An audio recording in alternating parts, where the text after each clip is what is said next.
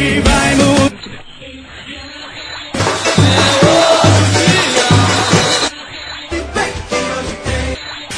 Hoje, hoje tem! Saudações, galera. Começando mais um Hoje Tem. Eu, Rafael Brasileiro, estou aqui com o Lucas Fittipaldi. A gente vai falar um pouco aí de Chapecoense Esporte, partida que será disputada neste domingo, lá em Chapecó, parte da válida aí pela 33ª rodada do Campeonato Brasileiro. E Lucas, meu amigo, o que é que a gente pode esperar desse jogo? Um esporte aí que foi da, da, Sul-Americana, mas que vai receber de volta seus principais jogadores, né? Volta aí André, volta Diego Souza. O que, é que você está esperando aí? E só corrigindo, 32 rodada, não 33, Rafael. É, Rafa, assim, eu acho que a grande pergunta que o torcedor do esporte está se fazendo é qual é o esporte que ele vai ver em Chapecó, né?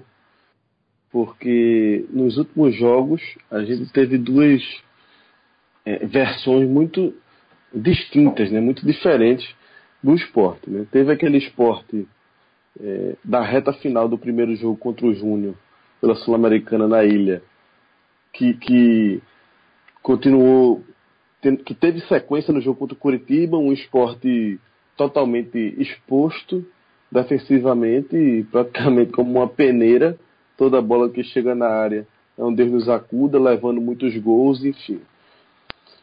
E por outro lado, teve esse esporte do último jogo, né? é, o jogo de quinta-feira passada, né, o segundo jogo contra o Júnior, que acabou eliminando o esporte da Sul-Americana. Um esporte já sem os seus medalhões, né? E com uma postura bem diferente, né? Um esporte que entrou para jogar praticamente abdicando do ataque, jogando numa linha defensiva, jogando fechadinho, né? Mas com uma linha de marcação bem bem recuada mesmo, né, marcando bem atrás para poder se fechar, estancar um pouco essa sangria, é, fechar os buracos né, da, da, peneira, vamos falar assim. Acho que essa foi a intenção de Daniel Paulista, mas que ao mesmo tempo passou uma sensação de um time que irritou também o torcedor, porque foi a sensação de um time praticamente inofensivo, né, de um time que abriu mão na visão de muitos, inclusive na minha, de pelo menos de tentar, né, de se arriscar um pouco mais e de tentar a vitória, né? É, um esporte que esbarrou demais na limitação nesse último jogo contra o Júnior, né, do meio para frente. Ficou claro que se a situação está difícil com o Diego Souza, com o André, com os principais jogadores, se está difícil com eles, muito pior é sem eles, né? Eu escrevi isso e volto a dizer aqui, para mim a atuação do esporte no segundo jogo contra o Júnior foi ainda pior do que a do primeiro jogo. Porque o primeiro jogo estava equilibrado ali, a reta final foi desastrosa. Né? A segunda metade do segundo tempo realmente foi, foi um baile que o esporte levou e poderia ter levado uma goleada histórica na ilha.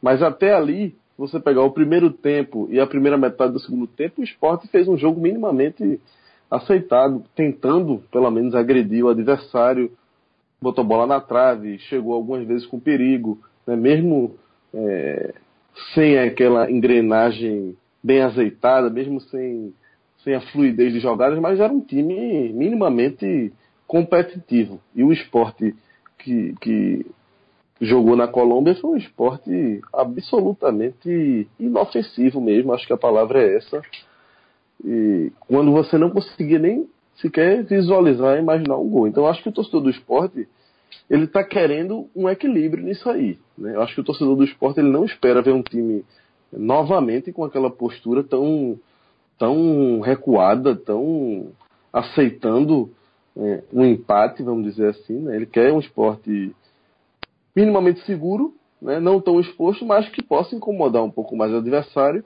E eu acho que isso aí, é, essa esperança, vamos dizer assim, né? Esse pensamento bate com as voltas de Diego Souza e de André, né? Com esses dois jogadores, eu visualizo um esporte com mais capacidade de poder fazer uma ferida, de poder incomodar, pelo menos incomodar o adversário, Rafa.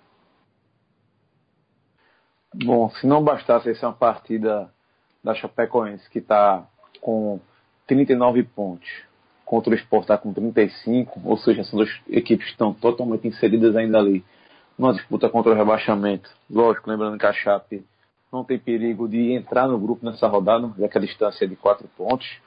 Mas durante a semana, o, o ex-presidente do esporte, Luciano Bivar, deu entrevista à Rádio Jornal, dizendo que o clube ia mandar alguém na CBF para colocar um árbitro que aguentasse pressão, que não fosse intimidado na Arena Condá. Isso tem repercutido, isso tem repercutido não, isso repercutiu lá em Chapecó.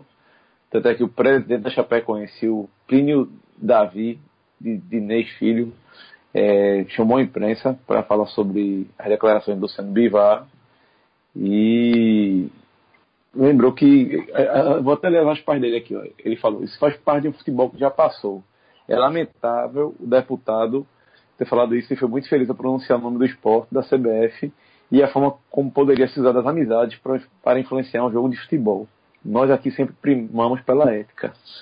E aí depois ele elogiou o atual presidente do esporte e disse que sabia que seria uma partida limpa, que não tinha nada disso. Assim, Luciano Bivar indo, indo para a rádio para falar uma grande besteira. É mais um, mais um, um ponto aí para se adicionar nessa partida. Com certeza isso vai ser falado antes, durante, depois, não tem para onde correr. Fiquem ligados com declarações desse tipo. Mas em campo, Lucas, vou aqui passar a escalação do esporte, certo? Para a gente deixar tudo certinho. Porque o Leão tem algumas dúvidas. Você falou que tem voltas, mas como a gente sabe, não tem Samuel, não tem Raul Prata. E pode ser que o Daniel Paulista possa utilizar ali. Tem as opções. Isso é o que a gente está cogitando, certo? Pode usar Wesley, Lênis ou Neres naquele setor improvisado. A defesa teria um desses dois aí na lateral direita, Henrique Durval seria a dupla de zaga e na lateral esquerda Sander. No meio de campo, Patrick Anselmo e Diego, Diego Souza. E lá na frente, André comandando o ataque, provavelmente comandando o lado esquerdo e Oswaldo ou Rogério do lado direito. Eu acho, acho que é isso, né, Lucas? Lembrando, não precisa nem falar, né? Magrão ao goleiro, isso é uma coisa que todo torcedor do esporte sabe de, co, de coi salteado, né? É, Rafa, na lateral direita, como você falou aí, o Sport perdeu Samuel, né? Nesse jogo contra, o, contra o Júnior. Eu acho que é uma perda grande para esse jogo, porque já não tem o Raul, né? Que já vem, vem de fora, o Raul Prata. Então vai jogar sem um lateral direito de ofício, né? É um, é um, Samuel, acho que ele fez até um bom jogo lá na Colômbia e é um desfalque de peso. Dessas opções aí, o Wesley, Lênis ou Neres, eu praticamente descartaria Neres, que é um cara que nem estreou ainda, nem como zagueiro, imagine como lateral direito. O cara chegou no esporte já faz um tempão aí e, enfim, ficou sei lá quantos meses encostado no departamento médico, nunca ficou sem, sem ao menos se colocar à disposição para jogar nem na posição dele, que é a defesa, né, o miolo de zaga, e já começando na lateral, eu acho que seria muito ruim. Talvez Lênis. Lênis é um cara que, que realmente ele tem esse poder de marcação. Quando ele joga aberto ali na direita, ele sempre faz uma boa recomposição. Não deixa de ser uma opção. Né? E Wesley, eu acho que tem uma característica mais é, defensiva, vamos dizer assim, né? por ser um volante e tal.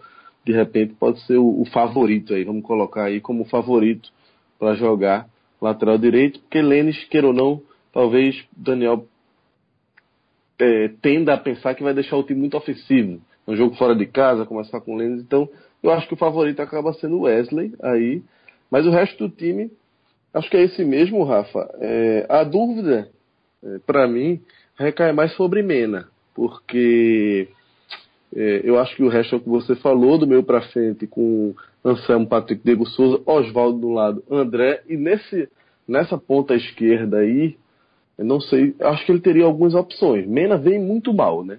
Já faz vários jogos que Mena vem deixando a desejar. Eu acho que Sander é o titular da lateral esquerda, certo? Já, já, já vinha merecendo e vai fazer por onde permanecer. E aí o ponto X é Mena, porque ele poderia testar ou Rogério mesmo, pela esquerda, o Oswaldo pela direita e Rogério lá na esquerda, ou mesmo Patrick fazendo ali, colocando mais um volante, de repente tem a opção de Rodrigo ou o próprio Wesley ali no meio, né? Se ele optar por outro lateral direito.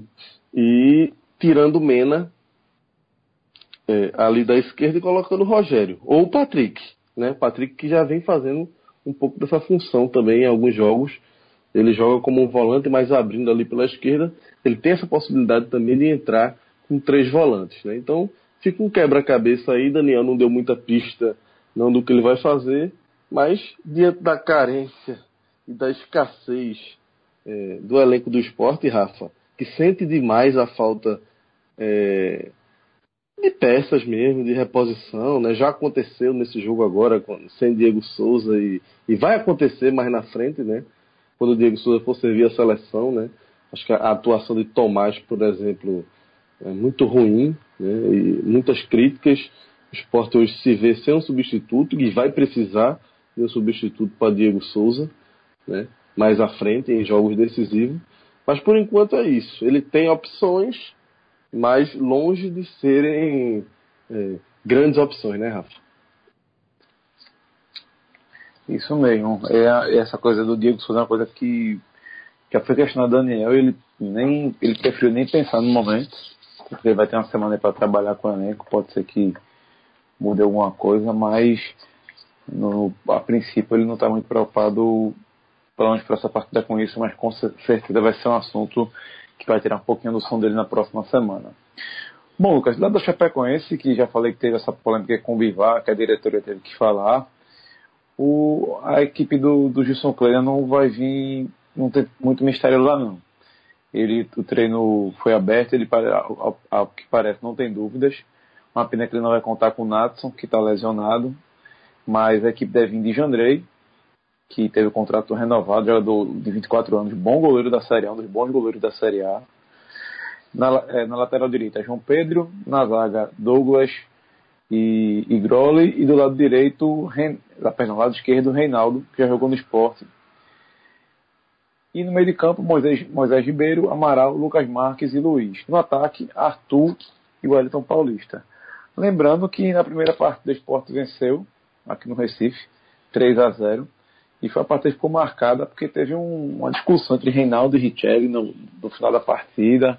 O jogo foi até a partida que Diego Souza é, ficou no banco de reservas após aquele, aquele sumiço dele.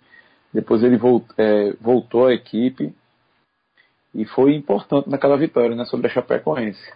Vamos ver se de novo ele vai ter esse fator decisivo aí contra o time de Santa Catarina. É curioso, né, Rafa? Porque aquele jogo ali é, é um jogo que o esporte ainda vivia um grande momento no campeonato, né? É, eu lembro que foi uma mobilização muito grande naquele dia para a Arena Pernambuco, um jogo que acabou sendo no horário cedo, se eu não me engano foi às 7h15, e tivemos uma arena com um público, se eu não estou enganado, 25 mil pessoas na arena, então muito trânsito, muita complicação, mas uma torcida naquele momento ainda muito empolgada, sonhando com Libertadores, o esporte vinha é, num momento, no seu melhor momento no campeonato, muito sólido, né? E como você falou, foi a, foi a volta de Diego Souza, né, depois de toda aquela polêmica. André fez uma partidaça. Era um esporte que ainda estava que ainda estava dando motivos para o seu torcedor viver uma, o que acabou sendo uma ilusão, né? Impressionante como a maré virou é, desde então, né? Pouco depois ali o esporte entrou nesse espiral até chegar nessa situação que está aqui hoje, situação complicada, né, Rafa? A gente vai entrar daqui a pouco nessa questão matemática um pouco, um pouco mais a fundo, mas enfim, o esporte vai ter que se desdobrar aí, porque a gente sabe a força que tem a Chape, né? Um time que já tem um DNA de Série A, né? Impressionante como você olha para a Chapecoense hoje e assimila isso, né? Enxerga a Chapecoense como um time de primeira divisão, né? Um time que há alguns anos atrás era um time modesto, desconhecido do, do interior de Santa Catarina, que, que você não conseguia fazer essa associação com a elite, né? Mas que mudou de patamar, se solidificou, criou raiz na Série A e para quem você olha com muito respeito hoje em dia, né? Quando você olha essa briga tão parelha aí na zona de rebaixamento, você olha para a Chape com outro olhar, né? Você não olha para a Chape como um timezinho é, mais modesto, de menos expresso, não. A Chapecoense tem uma aura em, em, torno dela de que essa coisa meio incaível, né? Porque chegou na Série A e ficou, né? Isso mesmo, Lucas. É como o João sempre fala, a Chape é incaível. É, apesar de a gente estar elogiando aqui, a quatro pontos de rebaixamento, mas em algum momento do campeonato a gente pensa que a situação ia ser muito pior para ela, e não. Ela está fugindo ali, está conseguindo se livrar. E para o esporte seria importante conquistar aí os três pontos e colocá-la de volta nessa briga aí, trazer ela, ela um pouco mais para baixo, para entrar de vez na, na briga que está Bahia, que está Vitória. Vamos ver o que o Leão consegue lá na Arena Condá, né, Lucas? Isso, é um adversário direto, né, Rafa? Queira ou não queira, Total. Chapecoense em 13 terceiro ali, né, quatro pontos acima, mas é um adversário direto para o esporte. Agora, se você me perguntar, para mim a Chapecoense é favorita para o jogo. Acho a Chapecoense mais time do que o esporte. Né? O futebol que o esporte vem jogando, para mim, é o pior do campeonato da Série A nesse momento. E acho que é um jogo bem complicado para o esporte. Mas o esporte vem numa sequência de uma vitória nos últimos 13 jogos, né? Se eu não estou enganado, são 13. 13 ou 14, acho que 13. É, em algum momento o esporte vai ter que voltar a vencer, Rafa. Não é possível que o esporte vai terminar o campeonato é, com, com, uma margem tão pequena de vitórias, né, numa sequência assim grande de jogos. Né? Então, o torcedor se apega a isso, né? é muito mais do que ao futebol que o time vem jogando, alguma resposta que o time possa dar nesse momento do campeonato. Tão decisivo, né? Como esse que, que começa agora, esses últimos sete jogos aí, sete decisões que o esporte terá pela frente. Bom, galera, vamos antes da gente terminar aqui, Lucas, vamos fazer, falar aí, fazer aquela parte que é o torcer por quem, né, meu amigo? Vamos analisar a tabela, o que, é pode ajudar o esporte. Lembrando que antes da rodada deste domingo, no sábado, o sábado já foi bem movimentado. O Santos venceu o Atlético Mineiro por 3 a 1 Um jogo que nesse momento não importa para o esporte. O Atlético Mineiro está a 7 pontos, 7, 7 pontos à frente do Leão. Já estava ali perto até de entrar na briga ali pela Libertadores, mas perdeu a partida. Agora teve uma parte aqui que eu acho que foi importante. Era importante para o esporte. Botafogo perdeu de virada para o Fluminense 2 a 1 lá no Engenhão. Se o Fluminense perde, ia seguir ali com 39 pontos no, no raio ali do, do esporte, agora está 42. Outro jogo que, no final das contas, não, também importou foi o São Paulo vencer o Atlético Goianiense 1 a 0 lá no Terra Dourada, fora de casa. São Paulo agora está 43 pontos. Está numa subida fantástica, venceu quatro dos últimos cinco. Deixou para trás ali a briga pelo rebaixamento e agora acho que saiu de vez mesmo. E outra partida que também foi importante para o esporte, não foi boa, foi o Curitiba que venceu o Havaí por 4 a 0. Ou seja, o sábado, no fim das contas, não foi um sábado muito bom para o Leão, né, né, Lucas? Na verdade, deu tudo errado, né, Rafa, para o esporte. O torcedor do esporte olhar os resultados, desse, os resultados desse sábado, não teve nenhum que se salve.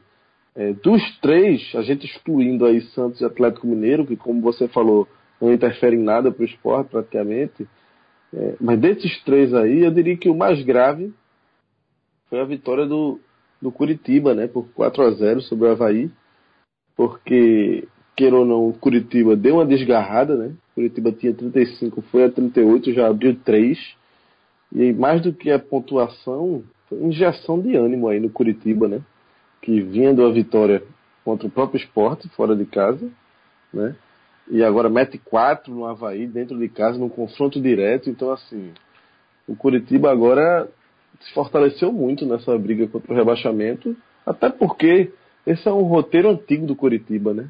Ele está sendo fiel ao seu próprio roteiro de ficar por ali, perto da zona e tal, aí no final das contas ele consegue escapar, né? Então, está reagindo e está crescendo no momento decisivo da competição. E a sequência é, por exemplo, se você comparar Curitiba e Havaí, a sequência do Havaí é muito pior, né? Então, em tese, se fosse para escolher um vencedor aí, teria sido melhor o Havaí vencer o jogo para o esporte. Né? É, ou o empate, talvez fosse o melhor resultado, embora o empate jogasse o esporte para a zona de rebaixamento. Né? Momentaneamente, os dois ficariam com 36 e o esporte entraria na zona. Então é muita frieza também a gente pedir para o torcedor é, aceitar uma entrada na zona como o melhor resultado. Acho que no final das contas a vitória do Havaí teria sido é, o melhor resultado, mas é, é, como você disse, Rafa, deu tudo errado também. São Paulo acabou desgarrou de vez agora. Fluminense, eu, eu, não acredito, eu já não acreditava que o Fluminense fosse brigar contra entrar diretamente nessa briga aí contra o rebaixamento e essa vitória só confirmou essa tese. Eu acho que o Flu não, não vai entrar diretamente nessa briga, não. O que eu estou vendo hoje é o esporte diretamente mesmo envolvida com Ponte Preta e Havaí, a partir de agora, né? Além de vitória, claro. Mas acho que essa vitória do Curitiba foi, foi chata. Sobretudo pela forma, né? Esse 4 a 0 aí encheu os caras de confiança lá. Isso mesmo, resultado importantíssimo aí pro Curitiba, que é aquele time que a gente sempre fala, né? fica ali na briga contra um rebaixamento na Série A todo ano. Vive Pô, disso, né? domingo. É, não, vive disso. Lá a galera trabalha de torcer por quem já na primeira rodada. Sabe, sabe, sabe jogar esse... É a hora que ele sabe fazer, né? Como você sabe trabalhar com isso, né? Isso. Bom, Lucas, no domingo a gente tem seis jogos e aí tem dois que eu já vou descartar aqui, então a gente nem precisa falar. Que são brigas distantes, bem distantes do, do esporte agora. Corinthians e Palmeiras estão brigando pela, pela ponta da tabela. Ou seja, a gente nem vai falar desse jogo aí, não importa aí pro, pro, pro esporte nesse momento. Talvez importe lá na frente, já que o esporte enfrenta os dois. Talvez uma vitória do Corinthians, no fim das contas, seja um bom resultado, porque o Corinthians é, abre distância do Palmeiras novamente, está cinco pontos nesse momento, também mantém seis pontos do Santos, e aí a última rodada provavelmente o esporte vai receber o Corinthians campeão e enfrenta o Palmeiras, visita o Palmeiras desmotivado pela briga, pela briga do, é, em busca do título. Concordo. E outro jogo, é, e outro jogo é Grêmio que... Flamengo. Sim, pode, pode falar, Lucas. Não, não. não, acho que é uma vitória do Corinthians mesmo, Rafa. Desse jogo aí, por mais que não tenha nada a ver diretamente, mas por tudo isso que você falou aí, se tiver que escolher um torcedor do esporte, acho que ele tem que escolher o Corinthians mesmo. É, e outro jogo é Grêmio e Flamengo. Que aí talvez só fosse nessa, nessa questão também de olhar mais para frente na tabela, mas o Grêmio está pensando em Libertadores, o Grêmio está ali com 51 pontos também, está tá um pouco distante de sair de, do, do G7 nesse momento, né, já que o Cruzeiro está ali em quinto lugar. Não é uma coisa que tá, deve estar tá preocupando muito, não. E o Flamengo está brigando por Libertadores também. Não influencia muito para o esporte. Agora, Cruzeiro e Atlético Paranaense é a partida que eu, que eu queria a tua opinião. Porque o Cruzeiro também está lá em cima, mas o Atlético Paranaense está com 42 pontos. Então acho que era interessante a vitória do Cruzeiro nesse momento.